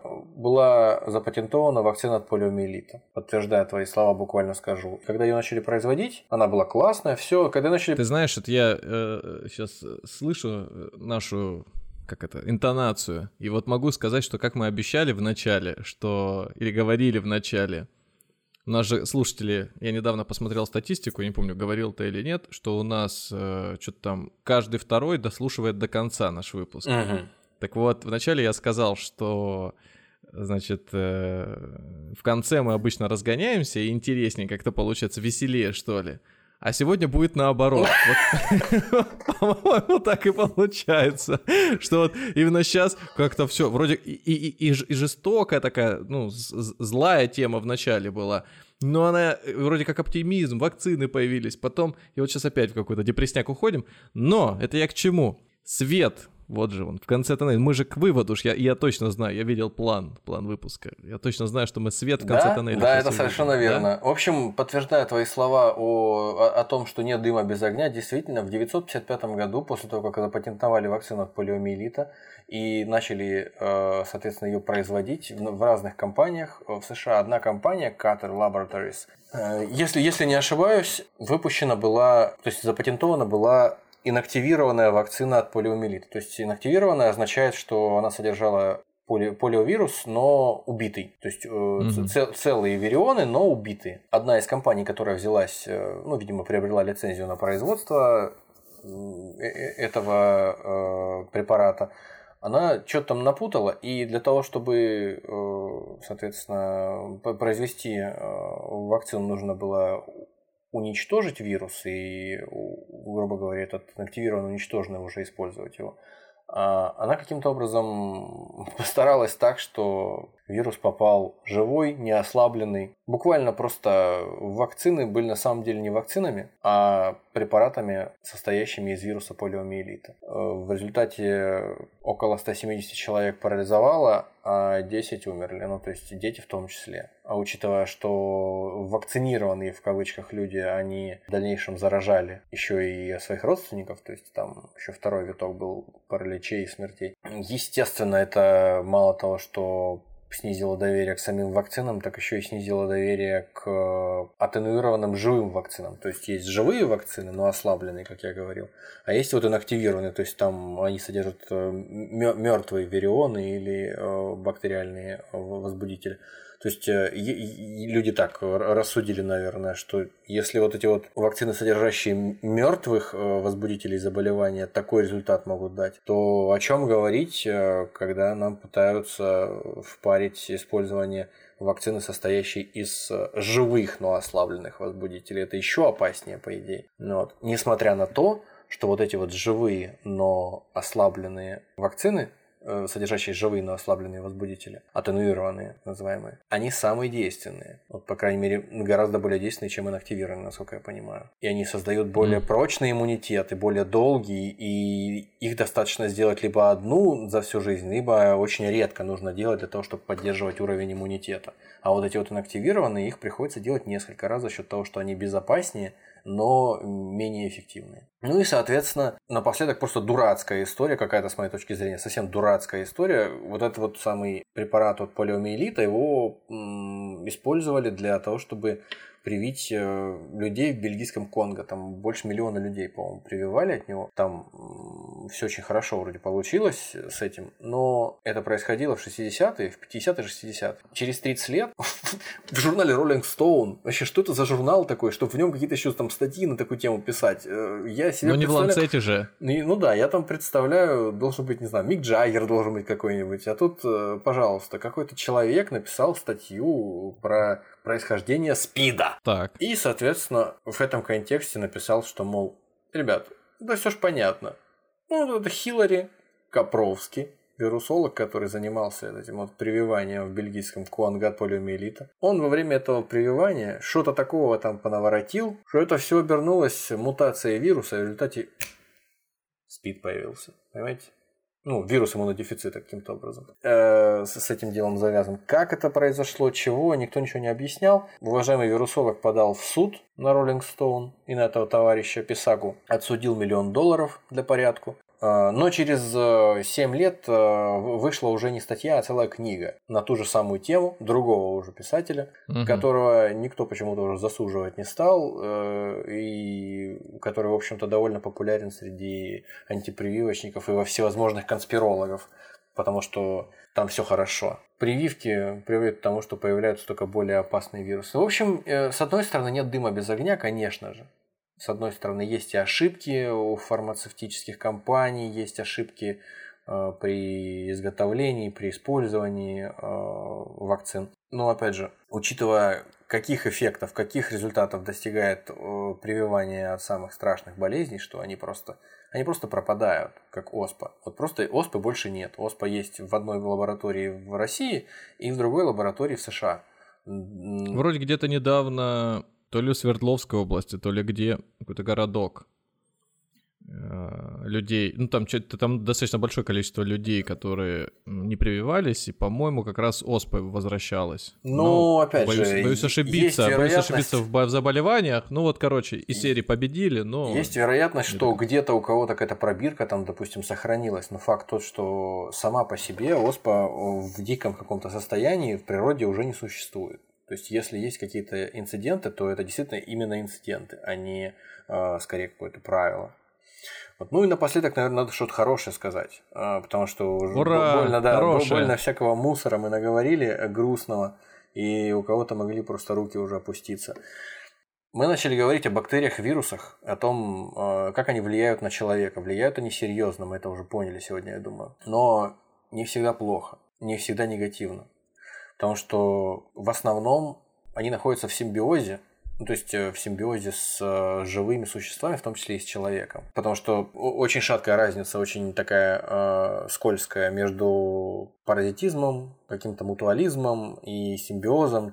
Что мы можем сказать про, допустим, там бактерии, которые у нас в кишечнике живут? С одной стороны, каким-то образом без них можно прожить, не очень хорошо, наверное, но можно.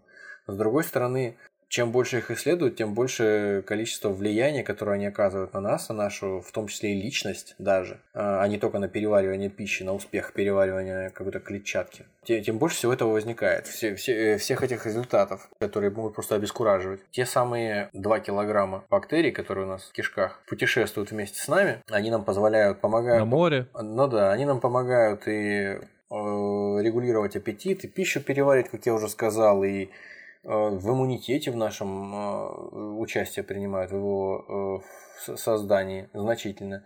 В общем, много чего. Но, кроме всего прочего, у такого вот Эмирана Майера, немецкого нейробиолога, в книжке «Второй мозг» у него там утверждается о том, что они на наши мысли и чувства могут влиять. То есть, есть исследования, в которых выявлены некие закономерности между состоянием человека психологическим и тем, какие у него процессы происходят в кишечнике, соответственно. Синдром раздраженного кишечника связывается с депрессией некоторыми специалистами, болезнь Паркинсона или Паркинсона, как правильно. Э, ей сопутствуют э, проблемы с пищеварением, такие как запоры, например. А у преснопамятных людей с аутизмом тоже отдельные проблемы с пищеварением регулярно возникают. Э, насколько эти вещи взаимосвязаны на 100% с э, человеческие какие-то состояния психологические, с э, микробиотой, с кишечной микрофлорой, на 100% не сказать, но достаточно, достаточно значительно влияют на нас наши бактерии и в общем-то, не сказать, что а вот, плохо. Подождите, подождите. А вот э, живем мы с ними уже давным-давно. И вот гасить начали совсем недавно, пару веков, как активно уничтожаем. Так может быть, если не уничтожать, то иммунитет вырабатывается, эволюционно двигаться дальше э, продолжим. В смысле не уничтожать или уничтожать? Что вы имеете в виду? Ну, ну, я имею в виду, что вот э, мы же их э, купируем, все эти оспы, да, которые на нас так или иначе воздействовали, рубили население. Так а ну. как ты... А до этого э, мы вырабатывали коллективный иммунитет всей планетой. Какой коллективный иммунитет, если от оспы умирали там десятки и сотни тысяч людей? Ну, перестали же умирать. Перестали умирать, перестали. потому что оспы не стало. Только из-за вакцины. Ну так э, не было вакцины, умирали пачки людей. Появилась вакцина, так, а, перестали этой, помирать. Смотрите, а вот э, в Латинской Америке, в Южной Америке, так. получается, что перестали же умирать, туда же вакцину никто не привозил. В смысле никто не привозил? Их стали прививать постепенно просто. А, то есть их тоже прививали? Конечно. Просто когда появилась вакцина, э, сначала, когда появилась вариоляция в середине 18 э, века, то есть до вакцинации, то есть в 1760-х, предположим, еще, колонисты вообще очень э, активно это дело использовали. Между прочим, у как его, господи, Джорджа Вашингтона в, в армии э, сразу после этого самого, сразу после Фридриха Великого, не, немного времени прошло, там тоже была введена поголовная вариоляция, и это тоже возымело эффект значительный. И вообще, в принципе, колонисты американские очень охотно прививались, потому что они видели как непривитые индейцы, вот у них на глазах просто в страшных муках умирают. А потом уже, да, и самих индейцев тоже стали прививать, когда поняли, что просто смотреть, как индейцы умирают, не очень хорошо. Я-то думал, сейчас скажу, что раз э, какие-то народы способны сами исцеляться, получать или иммунитет, то вот этими вакцинами мы как раз его снижаем, и Mm-mm. понятно. Mm-mm. То есть не, не, не, не прошел этот тезис. Ну ладно, Нет. ладно. Ну, самое интересное, мне кажется, я вот оставил напоследок, э, то, что связано с э, вирусами, с тем, как действуют на нас вирусы. Со знаком плюс на этот раз. А, Правильно. Да. Сколько раз уже, сколько, сколько лет уже мы? Два года уже боремся с э, ковидом, с вирусом ковида. Не можем победить. Сколько с другими вирусами, со всякими там вирусом Зика, с Эболой. Кстати, с Эболой или с Эболой, не знаю, как правильно ударение, не, не страшно.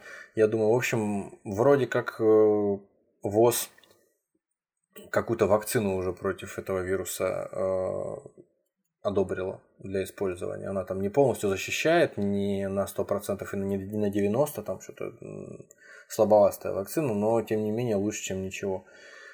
Так или иначе, многие болезни, вызываемые вирусами, все еще не подвергаются, не поддаются вакцинации, лечению какому. Да, тот же самый э, вирус иммунодефицита. То есть э, антиретровирусная терапия позволяет поддерживать человека в боевом состоянии, в рабочем, но не излечивает на 100%.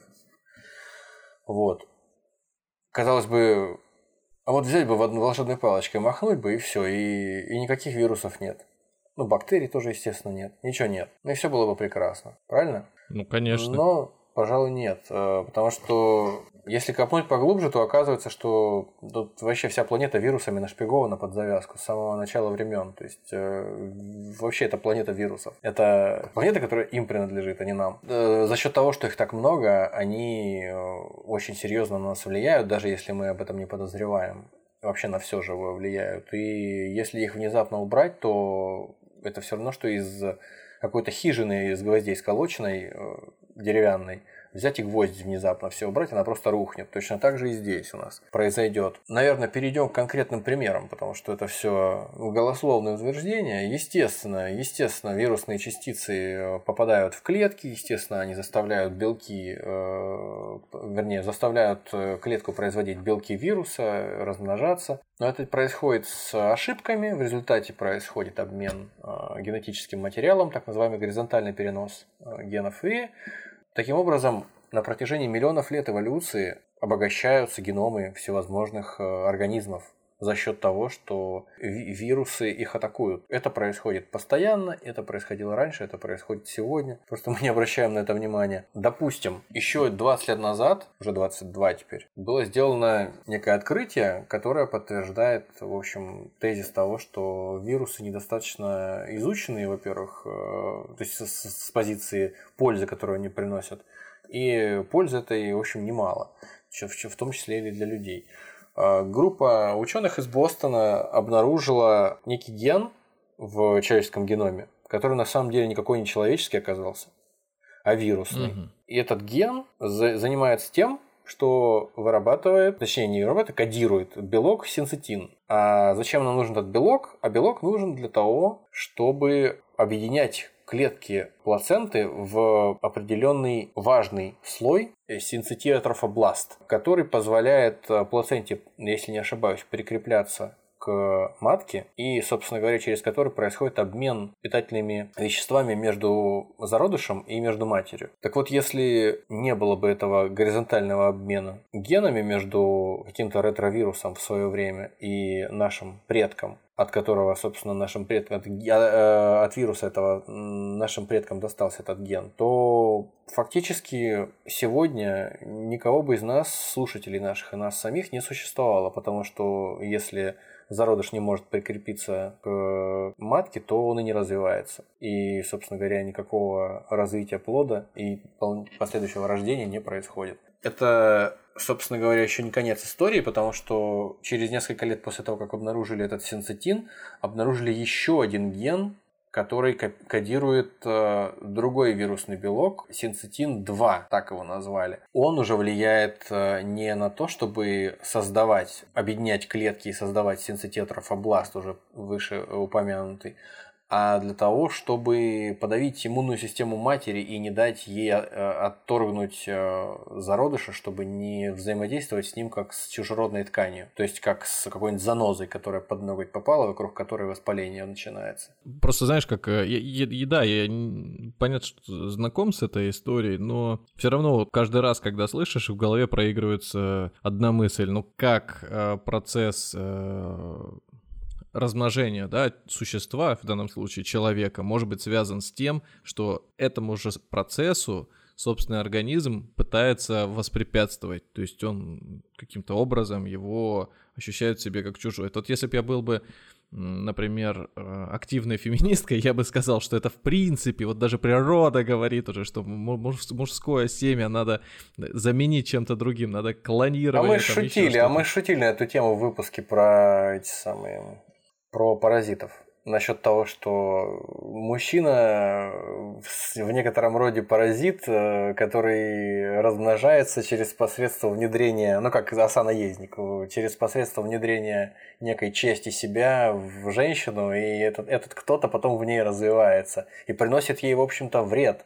Несмотря на то, что кто-то рассказывает о том, что беременность женщинам приносит пользу, женщины, которые уже родили ребенка, я думаю, подтвердят, что особой пользы от этого нет. Всякий там токсикоз и всякие остальные приятные вещи. Я уж не говорю про проблемы с психикой, которые э, иногда могут возникать, э, как он, пострадовой психоз или как-то так это называется. Да, действительно странная история. Странная история, э, особенно для нас, двух профанов в этом, в этом смысле, почему это происходит и почему действительно до сих пор сколько времени человек уже существует современного типа, можно сказать, уже 1200-250 лет существует современного биологического типа человека, и до сих пор ему приходится использовать какие-то костыли в виде вирусных э, генов, каких-то там случайно полученных для того, чтобы решать свои проблемы настолько насущные. Так самое главное, что не только ему, но и э, приматам, в общем-то, нашим родственникам, то же самое приходится делать при помощи тех же самых генов.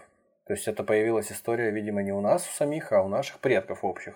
Это где-то еще миллионов за 10 э, до момента нашего разговора произошло. Но и, собственно, не только у приматов, как выяснилось, но и у млекопитающих в более широком смысле. То есть э, провели опыт, те же самые ученые, которые открыли это вот синцетин-2, они провели опыт на мышах лабораторных и выяснили, что когда у лабораторных мышей э, аналог вот этого вот самого гена вирусного отключают, ну, у беременных мышей, то у них перестает развиваться зародыш, он не может прикрепиться к стенке матки, и все, и умирает. То есть это чрезвычайно важная история не только для людей для приматов, но и для ряда млекопитающих тоже. Вычитал я, когда готовился, что вот эта вот самый ретровирусная ДНК, вот та самая часть, из которой э, занята прикреплением зародыша к матке через посредство синцитетрофобласта, она занимает в человеческой ДНК 8% аж. Такое ощущение возникает странное, которое не, не, невозможно описать. То есть и, и я... Одна двенадцатая нашего тела пытается нас убить. Я, ну, не, ну, тело, в смысле, но... я, я вроде как я, но на самом деле и не я. То есть, а, а плюс к тому, э, еще существуют э, такие гены, такие участки генома нашего, которые называются транспозонами они относятся к той части генома, которые ничего не кодируют. То есть просто балласт, который нам достался от предыдущих наших, как я понимаю, как от, от предыдущих каких-то ретровирусных инфекций. Точно такого же горизонтального переноса генов. И если это все прикинуть, то получается больше половины нашего генома нам не принадлежит, и большая часть из того, что нам не принадлежит, э, нами не используется. То есть э, смотришь на себя в зеркало и не понимаешь, что ты такое. Короче говоря, мы сами себе не принадлежим принадлежим э, либо вирусам, либо генам, либо и тем, и другим. Либо и паразитам еще, которые нами управляют. Ну, собственно, учитывая, что вирусы и бактерии, как мы выяснили, это тоже своего рода паразиты, то да, пожалуй, они за нас все и решают. Несмотря на то, Историю что... переписывают маленькие организмы, нашими эмоциями влияют. Управляют, да. Да, так что нам просто деваться уже некуда. Надо, что получается, подчиниться им, плыть по течению или колоть, колоть в ну, себя ну, наноботов, которые будут их вычищать, выковыривать. Спокойно жили, пока этого всего не знали, спокойно жили, и точно, точно так же будем жить и дальше просто. Обремененные. А может лучше, э, а вот действительно, вот с одной стороны, в, в одной руке у нас э, получается непонятные хаотичные микроорганизмы, а с другой стороны уважаемый э, бизнесмен Билл Гейтс. Вот кому вы доверитесь, кому вы руку пожмете? Как минимум рука у кого есть? Ну да. Я думаю, да, лучше, как, может быть, облучиться вышкой 5G, чтобы он тебя контролировал и вел тебя, так сказать, к светлому будущему человечеству. Или же в яму с э, этими чум-чумными, чтобы тебя закопали. Не, не знаю. Ну да, и пересыпали перекисью водорода или чем там. Хлоркой засыпали. Хлоркой засыпали, да. От этого средства поможет простая советская хлорка. Да. А кому мало оказалось того, о чем мы говорили, можете открыть книжку Альбера Камю «Чума» и прочитать ее. Очень, очень интересно все описано. Эпидемия чумы на э, североафриканском побережье. Да, я думал, выпуск будет, конечно, по поменьше, но да я тоже думал. решили, что мы не будем. Как, как вот получится, так и получится, потому что тема явно не на 5 минут, но и разделять ее на две части мы не станем. Поэтому решили вот записать так потоком разово. И по традиции уже выводы мы вроде как по ходу дела сделали, и неоднозначные получились выводы. Есть люди, которые воспринимают все сказанное до этого близко к сердцу, и это не, не является для них э, поводом, чтобы вколоть в себя непонятную жижу, как там говорят, э, не жижу, а это бодягу какую-то, да? Да. Коктейль, этот которые насвояли буквально на коленке за 5 минут. Если есть у вас, может быть, яркий представитель э, этого направления, да, этого мнения, этой точки зрения, давайте с ним пообщаемся, мы с радостью, потому что у нас, как говорится, мы открыты к диалогу, и нам интересно действительно прочувствовать, прощупать вот, вот ту суть, из, из чего складываются страхи, позиция, да. да. Ну что, спасибо, что добрались до этого момента. Слушайте нас там, где удобно. Apple Music, Google, Google Podcast, CastBox. На CastBox слушайте нас, там вроде даже комментарии можно писать, там можно даже... Э, вообще он удобный достаточно, CastBox. И в Spotify, кстати, мы тоже есть. И ВКонтакте даже можно слушать. Короче говоря, слушайте да не переслушивайте. А напоследок, еще в догонку, хотелось бы порекомендовать э, наш дружеский подкаст, который называется достаточно просто. Взяла. И сделала. Сделала Это, ну, наверное, больше для женской аудитории. Если коротко сказать, то это подкаст о девушках, которые вот в моменте встали, пошли и основали бизнес, либо сделали его успешным, либо прогорели, снова основали. Короче говоря, это про сложный женский путь в мире патриархата, который приводит к результату. Ну, и ну на самом деле, что... да, и кроме всего прочего, как правило, э, ведущая Наташа Чернова э, выбирает э, каких-то девушек, которые не просто занимаются бизнесом, а, как мне показалось, принуждены к тому, чтобы заниматься бизнесом или просто просто умереть с голоду или э, стать перед какой-то неразрешимой дилеммой. То есть э, там всегда сложные ситуации, всегда сложные истории, э, непростые очень. Не... Мне кажется, не только женщинам, но и мужчинам это поможет, если кажется, что ты там пал духом, что у тебя все плохо в жизни, что неизвестно, как выплывать из этого из всего. Просто достаточно послушать историю вот такой хрупкой, но сильной девушки какой-нибудь, и все. И, в общем-то, это тебя подстегнет к тому, чтобы дальше заниматься те, тем делом, который, которым ты занимаешься. То есть э, рекомендуем, послушайте. А мы заканчиваем. Спасибо большое. Всем пока. Всего вам доброго.